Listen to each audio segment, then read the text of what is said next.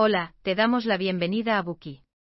Hoy descubriremos la primera novela de ciencia ficción del mundo, Frankenstein, o El moderno Prometeo. Lo cierto es que al mirar esta novela desde una perspectiva moderna, la ciencia puede llegar a ser bastante imprecisa. Entonces, ¿por qué sigue siendo considerada como la primera obra de ciencia ficción? Esto se debe principalmente al argumento central de la novela, el intento científico de desvelar los secretos de la vida a través de la experimentación, lo que lleva a la creación de seres humanos artificiales. Este escenario estableció un precedente esencial para las historias de ciencia ficción, que surgieron posteriormente. Estas requerían de una ambientación fantástica basada en la ciencia, y debían incluir aspectos como dispositivos tecnológicos, civilizaciones desconocidas o acontecimientos científicos. Todos estos elementos se han convertido desde entonces en rasgos comunes del género. El pensamiento crítico sobre la tecnología también forma parte del núcleo de la novela. Este tipo de pensamiento se ha convertido desde entonces en un tema clave de la ciencia ficción. En Frankenstein, Shelley nos advierte de que ir demasiado lejos con la ciencia y perseguir la investigación hasta el punto de la obsesión puede conducir al desastre. El científico Frankenstein, protagonista de la novela, cruza el puente entre la vida y la muerte y tiene la capacidad de crear vida. Sin embargo, carece de la fuerza de carácter necesaria para responsabilizarse de la vida que ha creado. El mensaje es que cuando no se controla, sin limitaciones ni consideraciones éticas y morales, la tecnología puede acabar convirtiéndose en una cuchilla afilada, que perjudica tanto al científico como a la humanidad en general. Frankenstein es, por supuesto, más una profecía que una parábola. La evolución científica y tecnológica es la preocupación de Mary Shelley. La autora reflexiona sobre el desarrollo de la ciencia y sobre la tensión entre la capacidad tecnológica y la integridad moral del ser humano. Incluso después de 200 años, sus observaciones siguen siendo una advertencia. La historia tiene un encanto atemporal y se merece una lectura frecuente. Consideraremos el impacto de la novela desde tres puntos de vista. Primera parte, la trama. Segunda parte, las características artísticas de la novela. Tercera parte. La complejidad temática del libro. Primera parte. La trama. La novela comienza con el relato de las hazañas de Robert Walton, un explorador del Ártico. Sus aventuras se le presentan al lector, en forma de cuatro cartas. Por las cartas sabemos que este joven anhela la compañía, y está decidido a conquistar el desierto, incluso con el riesgo de perder la vida. En las tres primeras cartas descubrimos que el viaje de Walton se desarrolla de acuerdo a lo planeado. Pero en la cuarta carta, la adversidad dificulta la marcha de la aventura, cuando Walton y su tripulación quedan atrapados a causa del hielo flotante. Tienen que quedarse donde están, a la espera de que el hielo se derrita y se rompa. A eso de las dos de la tarde la niebla se despeja, y la tripulación puede ver a los perros, que tiran de los trineos hacia el norte sobre el hielo, a unos 800 metros de distancia. El hombre que conduce el trineo atrae la atención de la tripulación. La forma de esta figura es humanoide, pero es extraordinariamente alta. Para la tripulación parece más un monstruo que una persona normal. Los marineros se sorprenden. No pierden de vista los movimientos del monstruo. Mientras el barco siga atrapado en el hielo, les es imposible localizarlo. A la mañana siguiente el cielo se torna gris. Ven llegar un segundo trineo. Esta vez, un hombre común es el conductor. Finalmente, este se desliza hasta el barco sobre el hielo. Este pobre hombre está sumamente débil, agotado, y casi congelado. Cuando se entera de que el barco se dirige al Polo Norte, acepta subir a bordo. Tras pasar un tiempo juntos, Walton se gana poco a poco la confianza del desconocido. Luego, mientras los dos hombres hablan de exploraciones, de repente, es cuando Walton comparte su deseo de domar la naturaleza a toda costa, su invitado, al oírlo, pone su cara entre las manos y solloza. Después de una larga pausa, pregunta, hombre infeliz. ¿Compartes mi locura? Para evitar que Walton siga sus propios pasos desastrosos, el invitado accede a contarle sus propias experiencias, una historia tan extraña y aterradora como una tormenta.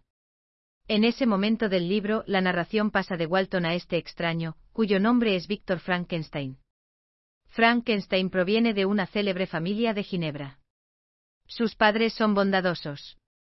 Adoptan a una huérfana llamada Elizabeth, además de criar a Frankenstein y a sus dos hermanos. Los niños se refieren a Elizabeth como su prima. Desde una edad temprana, Frankenstein muestra una sed de conocimiento, especialmente un anhelo de explorar los misterios del cielo y la tierra. Por naturaleza es una persona solitaria, pero tiene un amigo íntimo, Henry Clevel. Clevel es aventurero, generoso, amable, orgulloso y bondadoso. Con una familia que le apoya y un buen amigo, naturalmente, Frankenstein disfruta de una infancia feliz. Pero un solo paso en falso lo lleva a la desgracia. A los 13 años, Frankenstein realiza un viaje con sus padres. Durante esta visita conoce las obras de Cornelius Egripe, un místico alemán, y se interesa por las ciencias y fenómenos antiguos como la piedra filosofal, el elixir de la vida y los métodos para invocar fantasmas o demonios. A partir de ese entonces, sin dudarlo, se convierte en un fiel creyente de las artes oscuras. A los 17 años, su madre muere. Más tarde, Frankenstein se marcha a estudiar a la Universidad de Ingolstadt, en Alemania. Tras su llegada a este santuario de la ciencia moderna, dado que muchos de sus profesores destacan la impracticabilidad de los antiguos eruditos, el deseo de Frankenstein de explorar sus planteamientos no hace más que aumentar. Está decidido en forjar un nuevo camino en la ciencia natural, para revelar al mundo el misterio de la vida misma. Apasionadamente el joven comienza a dedicarse al estudio de las ciencias naturales, dedicando cada hora de vigilia, día y noche a esta búsqueda. Con su particular interés por el origen de la vida, se olvida de comer, y descuida el descanso. Se pasa los días y las noches en tumbas y morgues. Observa cómo se descompone la carne, estudia cómo los gusanos devoran los cerebros, examina la vida, y analiza las causas y los detalles de la muerte. Su investigación frenética continúa, hasta que un día, un relámpago traspasa la oscuridad de sus pensamientos, desprendiendo la niebla que había estado rondando su mente. Gracias a ese relámpago, Frankenstein aprende el secreto para devolver la vida a los muertos. En su entusiasmo, olvida su moralidad. Visita obsesivamente tumbas y sepulturas, recoge huesos y tortura animales. Es incapaz de dejar de hacer estas crueldades. Finalmente, a la una de la tarde de una noche sombría, mientras la lluvia golpea las ventanas, y las velas moribundas parpadean, el cuerpo que había fabricado con varias partes de otros cuerpos abre los ojos. ¿Qué clase de vida es esta? La figura es alta, de unos dos metros. La piel amarilla del monstruo apenas cubre los músculos y los vasos sanguíneos que hay debajo. Los ojos, de un amarillo pálido y opaco, están insertados en un rostro marchito. Los labios negros y rígidos son fantasmales y espantosos. Frankenstein se siente aterrorizado y asqueado por lo que ha creado, y huye hacia la puerta. A la mañana siguiente, mientras un perturbado Frankenstein pasea por las calles, se encuentra por casualidad con su viejo amigo, Clevel, que ha venido a estudiar a la ciudad. Frankenstein lleva a su amigo a su casa, aunque teme que el monstruo aparezca de repente delante de él.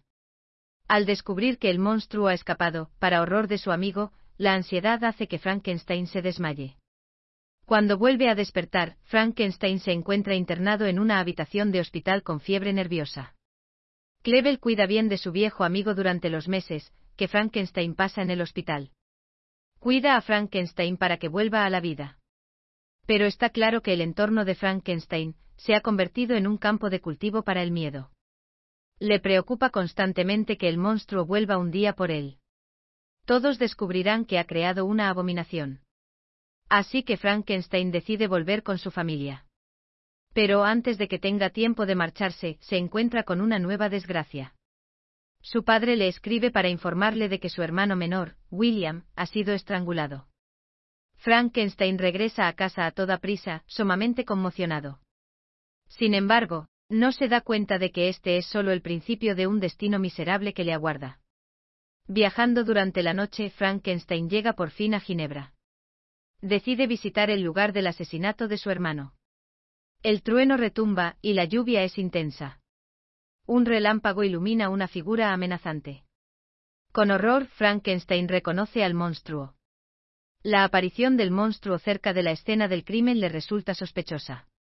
Por ello, Frankenstein sospecha que el monstruo es el asesino de William. William era todavía un niño, y además de esta criatura, ¿quién podría hacerle daño a un niño inocente?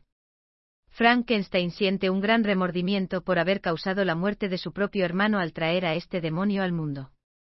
Al llegar a casa, Frankenstein recibe otra mala noticia. La criada Justine Moritz con la que Frankenstein creció, y que era como una hermana para él, ha sido detenida por el asesinato. A pesar de su petición de liberación, es juzgada injustamente y condenada a la muerte. Frankenstein queda destrozado. Después de pensar en la muerte de sus seres queridos, se va al campo con la esperanza de encontrar la paz. Un día, cuando Frankenstein pasea por los Alpes, cerca de su casa, aparece de nuevo el monstruo.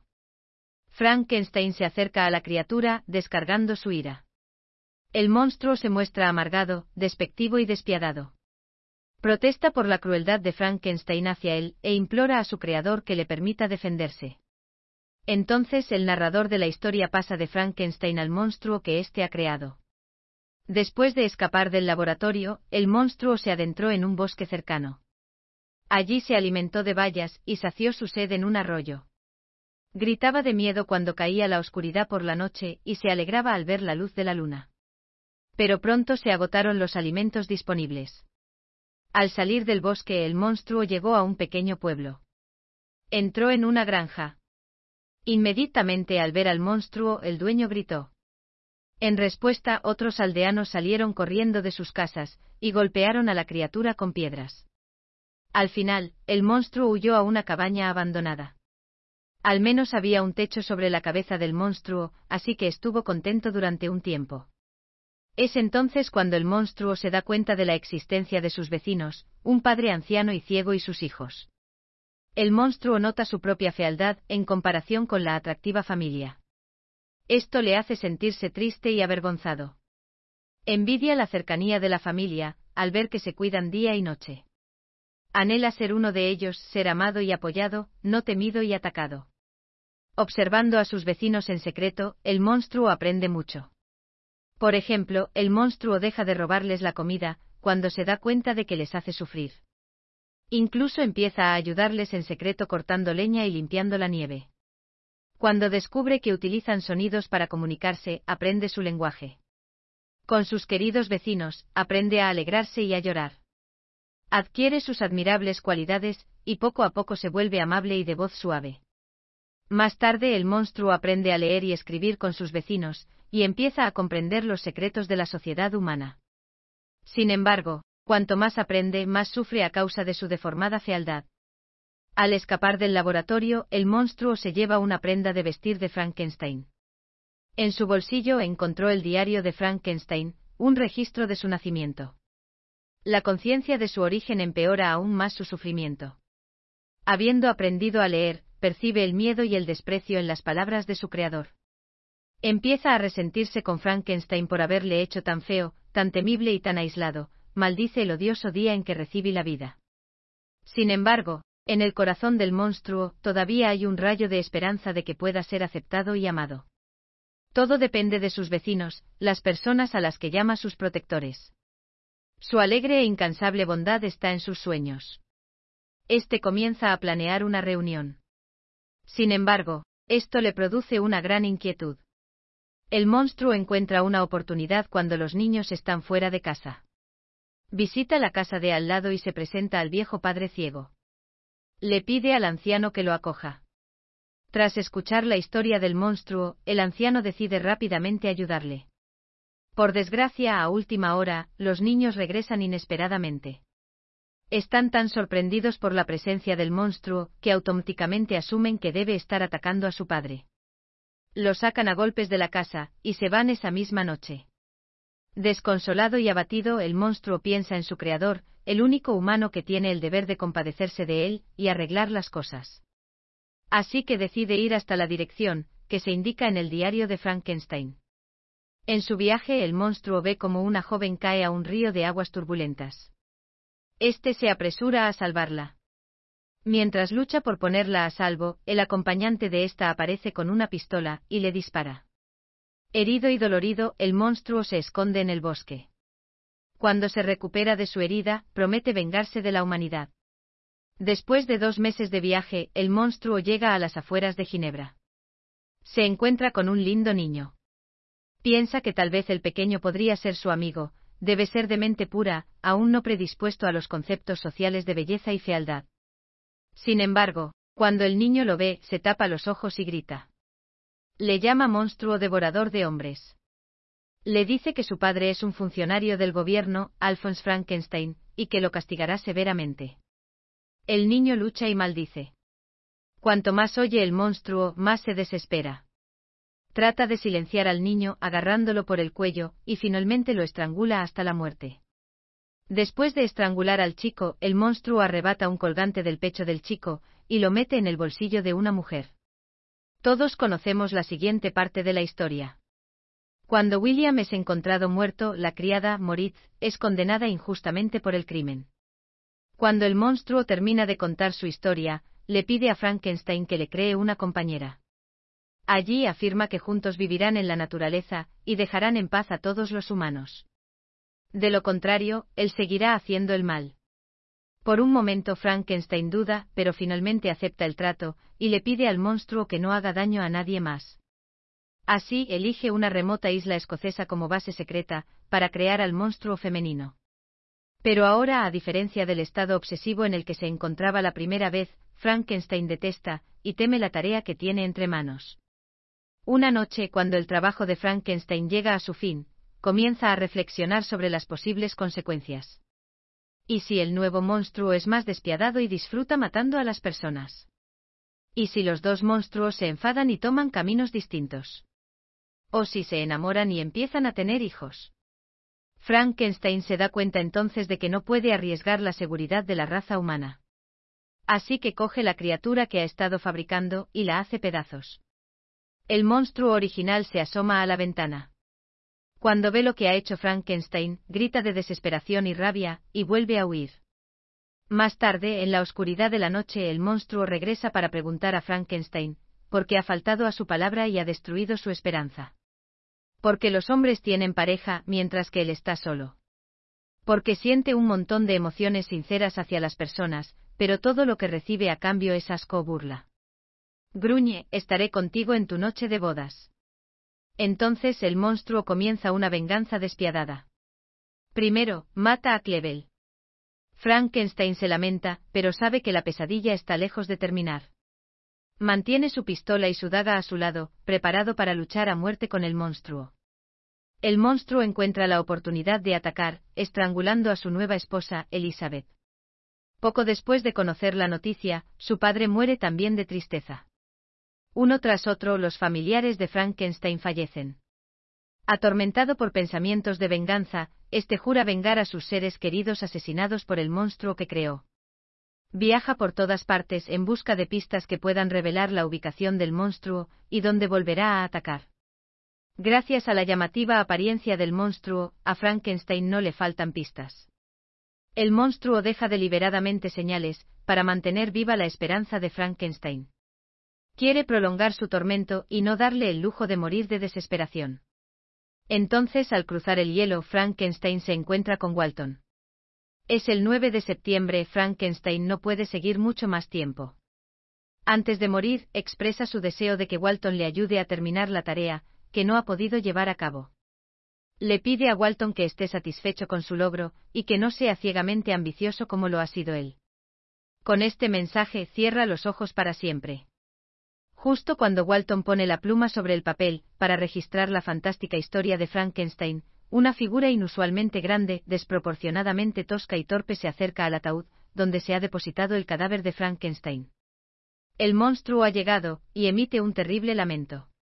La criatura relata su propia experiencia a Walton. Cuenta que no pudo controlar el impulso de la venganza. Su venganza es compulsiva, y se repite una y otra vez. A menudo se arrepiente de sus acciones, incluso mientras las realiza.